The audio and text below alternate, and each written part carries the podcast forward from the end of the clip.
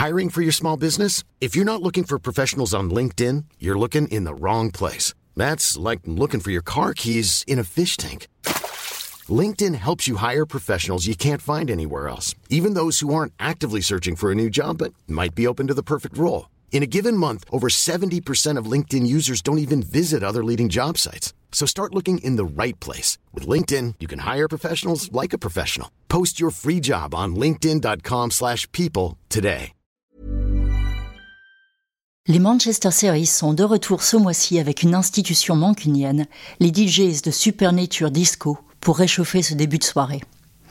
Nommés en hommage au titre phare de Céron, ils sont avant tout connus pour leur clubbing de jour. Et oui, depuis près de 8 ans, ils ouvrent un monde de possibles pour ceux qui veulent danser sans que le lendemain en souffre trop, ou juste pour danser plus. Pour eux, le droit à la fête pour tous est un acte presque politique, un activisme qui n'est pas prêt de s'éteindre.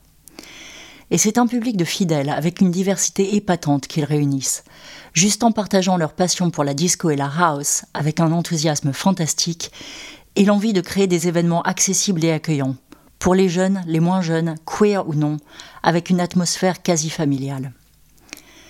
DJ renommés autant individuellement que sous le chapeau de Supernature, chacun d'entre eux a son propre style, comme on pourra le constater au cours des quatre parties de ce mix, qui se fondent et prennent toute leur ampleur lorsqu'ils jouent ensemble.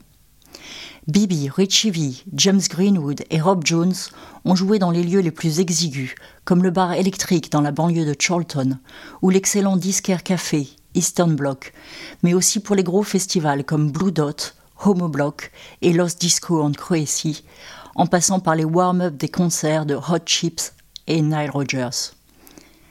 James, qui est aussi à la tête du label Semi-Skimmed Edits, sera d'ailleurs de passage à Paris pour un DJ set le 22 avril au bar à vinyle Fréquence.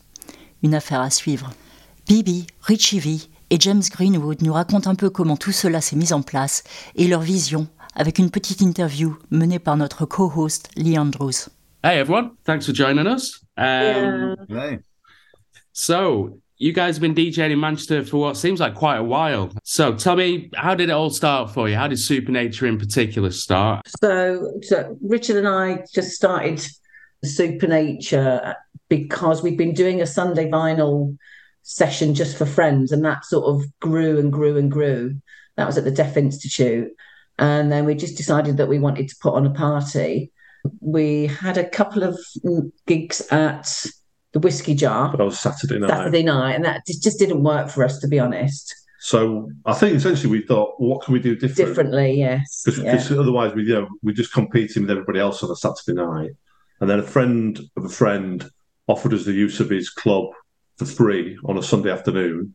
So we said, oh, well, we'll just give it a go and see what happens. And yeah. Yeah. And, and then we got James on board as well. Rob. And Rob. At that point for Supernature on Sunday proper. Yeah. yeah. So we only did two Supernature gigs with just me and Richard. And then we decided Supernature on Sunday, our Sunday club daytime event. Uh, we had Darren Green with us to start off with. Yes. Yeah, yeah don't forget Darren, Darren, wasn't it? yeah, so there were five of us to start off, yeah. uh, and then D- Darren left after a while because because of like personal things and so yeah. on.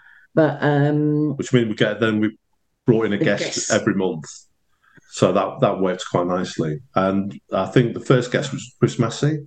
I'm right. Yeah. Chris got in touch with us and said, oh, "I've heard about this club. Sounds really good. You know, I'd like to come and play." It, it grew from a party just for friends so we'd done this final Sunday at the Deaf Institute, and it had gr- grown from that until we couldn't contain it in there any longer. And Richard and I have always loved daytime partying. So th- it, this was coupled with the fact that we wanted to do something different because we didn't want to be in, in competition with other nights that have been going on for years.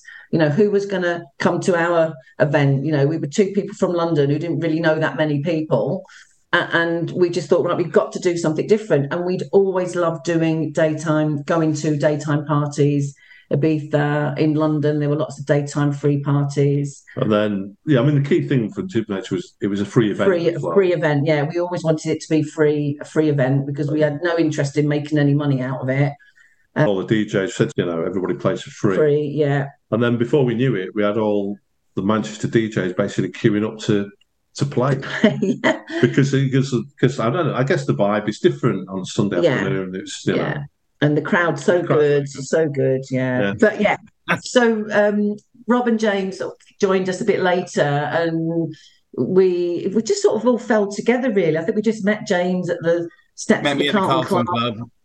well, yeah. and Rob as well. And Rob as well, just by chance. And we just thought, yeah, these are two cool cats, and it'd be great to have them on board. And, and that was it. And Darren, we'd met in Croatia. Yeah. And um, we liked what he did. And, well, he yeah. he mentioned to us that he wanted to get back into DJing. DJing. Yeah.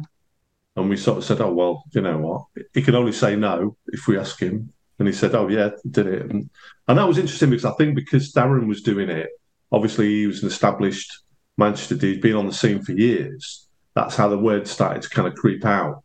So he was kind of telling people like, "Oh yeah, I'm doing this party on a Sunday afternoon," and you know, and then the people going, "Oh, wait a minute, if Darren's doing it, then there must be something." So he was really kind of, he was really important. Key, yeah, yeah, of, into giving us the the kudos, I guess. Well, yeah. credibility, credibility, rather. Credibility, yeah. yeah. It is, um, it is quite interesting uh, to do like an afternoon party. You're saying that you know there's quite a lot in London and stuff. Uh, yeah. I mean, I've been DJing in Manchester, as you know, for like 20 odd years, and it's rarely, rarely been a thing in Manchester. When I, when I first kind of came across your night, I was very intrigued because I was like, how do you make that work? You know, how, do, how is that going to work in an afternoon compared to like nightclubbing, you know? Um, yeah, yeah, yeah. So yeah it's it's a really interesting one. I, I don't think it's a real Manchester kind of thing to do.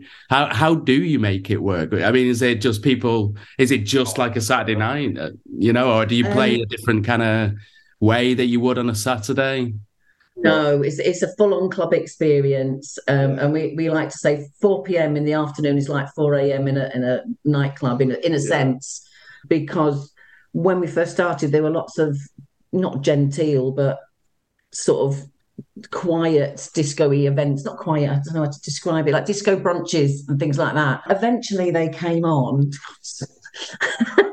So pedantic. And like very sort of a different vibe like people were associating disco with it's in the background while you eat your, your lunch or your brunch. Yeah, yeah? I don't think people expected a full. Yes, full they didn't expect a full club on clubbing experience. That's right. And I think that's what was kind of surprising for some people. Yeah, that was that was very different. Is when they came into that basement, it was like strobes were going, lights were going.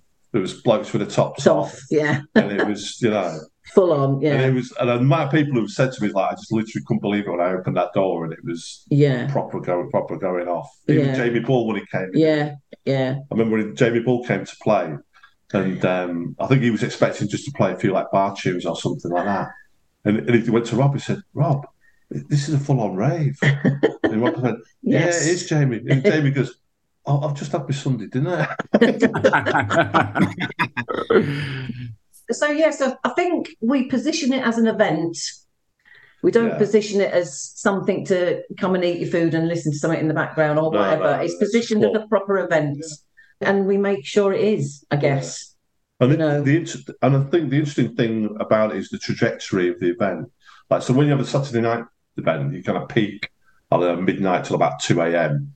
and then it kind of tails off and then everybody goes home and stuff like that. With Supernature, it's it's build, build, build, build, build, peak, finish. Yeah. And everybody goes home. It's yeah, it's, it's, very, it's a very different kind of sense. Don't you think, James? It's very different. Yeah, yeah, it is. Yeah, peak at eight o'clock. Everyone can go home. No one's too wrecked on the Monday. Right, win-win. Yeah, yeah, exactly. Yeah. So so that there was that as well, and making it free was very important. Yeah. Um, we wanted people to come, and we didn't want anyone to because we weren't any earning, earning any money from it. We didn't feel right charging people, even though we could have. Yeah. So we. But they had to run a door and. yeah, and it just it just yeah. just not the vibe of what we do. Our vibe is about having a party and enjoying yourself. That's what it's about and encouraging uh, as many people as possible to come and have fun and not feel out of place as well. Well, as few barriers as possible. Yes. Including economic barriers. So yeah. even if you, you know, you skint at the end of the month or whatever, you can still come down Supernature, have a, you know, and have a dance. Yeah. And have a party, you know. So it's good. Really? I mean, you've got, um, it's, it's known as a disco event, you know, that's primarily. Yes like your musical style. Um, but unlike well, other collectives, um, it seems to me anyway that you don't really have a target audience. It's very much a mixed crowd, you know, young, old, yeah. um, gay, straight. Is that something that you wanted to do from the beginning? Is a you know like an open to absolutely everybody kind of thing?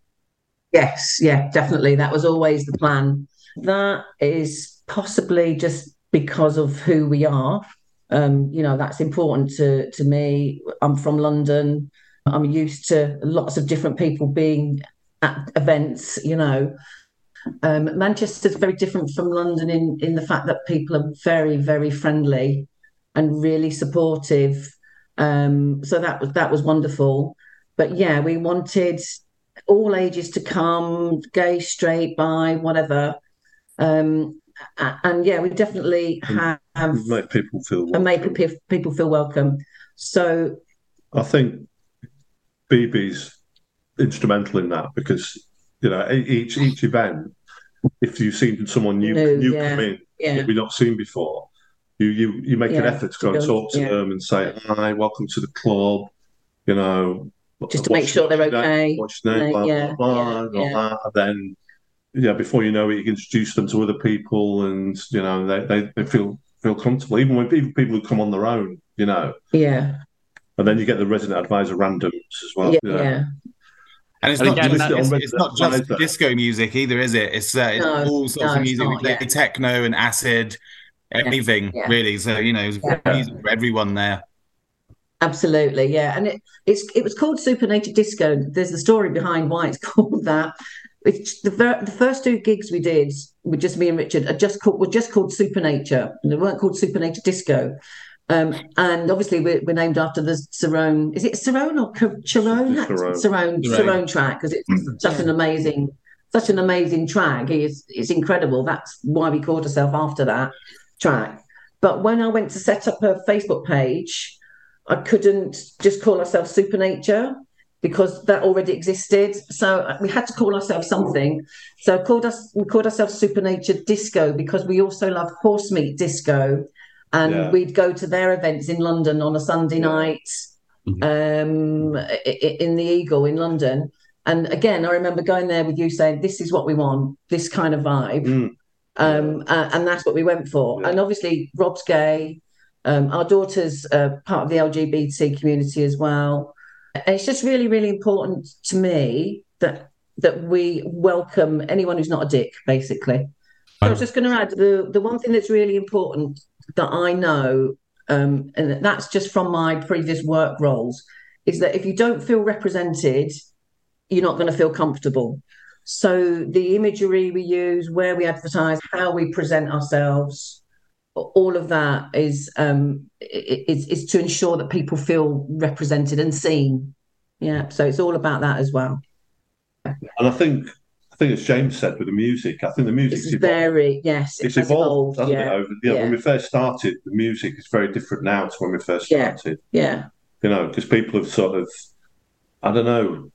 Uh, it's what the crowd wants. Yeah, well. yeah. It's, it's become more of a rave, more of a Sunday rave. Yes, more of a rave, Sunday more, rave. Definitely, yeah. more, definitely more house music, in there? And sort yes. of, you know, yeah, so a bit harder and a bit kind of, but also kind of uplifting. You know, nothing mo- with nothing moody or kind of too deep. It's all kind of hand, you know, not hands in the air stuff, but like really, yeah, energetic. Energy. Yeah, it's energetic. Brilliant. Right, so I've got a question. Next questions for you uh, individually. If you had to pick the best comment that you've had as a DJ or feedback, does anything pop into your mind? Um, I don't know if it's a compliment as such, but I was outside a club once and uh, some kid came up to me and said I looked exactly like Dimitri from Paris. So I went home and googled him. Went home and googled him, and I looked absolutely oh. nothing like him at all. nothing like. Professor Green, yeah. Did he have his? Yeah, yeah, that rave? maybe. Yeah, yeah. Green. Did he have his rave goggles on this yeah. kid? yeah, very odd. What about you guys? Um, so so mine has been no, we we played at um just just me and Rich this was we played at Green Island Festival in Hulme last year and and it was great gig. Absolutely loved it. Really good vibe. But what I had to realise was how much it had touched people, because we've had so many people Literally who were at, at that gig who've come up to us every time and said, "Oh, you were playing at Green Island, weren't you? That was so good. I really loved it." And the first one was like, "All right, okay, this is nice," but it's been constant. When I saw you in the pub at Electric, that guy, young guy, he was one of those people who came up and said to me, "That's from the summer." Yes, from the summer. Wow, right. So, okay. Yeah, so I don't know what it was, but again, that just shows you, doesn't it, that you you can't control or know everything, and you have to listen to the people who come to fight truly find out about uh, how you're doing. Yeah. yeah. And I guess I guess for me it's um it's every time someone comes up and asks like what what's what's that tune or or someone Shazam, you know, comes up like like I was playing on Friday night and someone Shazammed one of the tunes I was playing and came up to me and sort of said, "Oh, is that the tune?" And I was like, "Yeah." And to me, that's that's the best feedback because you've actually connected with someone and they've kind of thought, "Oh, you know, I really like this, mm. what this guy's playing," and made an effort to come find out what it is, and they'll walk away from that night, maybe even go and buy the record the next day or have it on their playlist, and that to me is you've you've you've done your job as a DJ. You know, you've introduced someone to something they never heard before, or you've you know you've connected with them in some way. That that's the that's the best feedback. So, talking of clubs in Manchester, any venues that you like to kind of go to at the minute? Any particular nights other than the events that you do yourselves? Uh, what's doing it for you in Manchester right now? Um, I'm a big fan of, uh, of Eastern Bloc at the minute been there a good few times. Obviously, I've been I've played there a few times. I have my label launch party there. It's always good music, always good people, and it's a record shop. Same. Mm. I really like NAMM. I like the basement in NAMM. I went to, you know, you know Abigail Ward. She had um, a birthday party in there, and they cleared the tables away.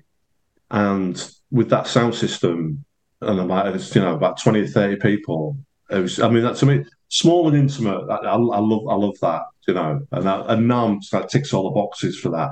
But the sound, but I think more more importantly, the sound is it's like phenomenal in there, and that's where that's that's an important thing. But yeah, quite I, I like going there quite a lot.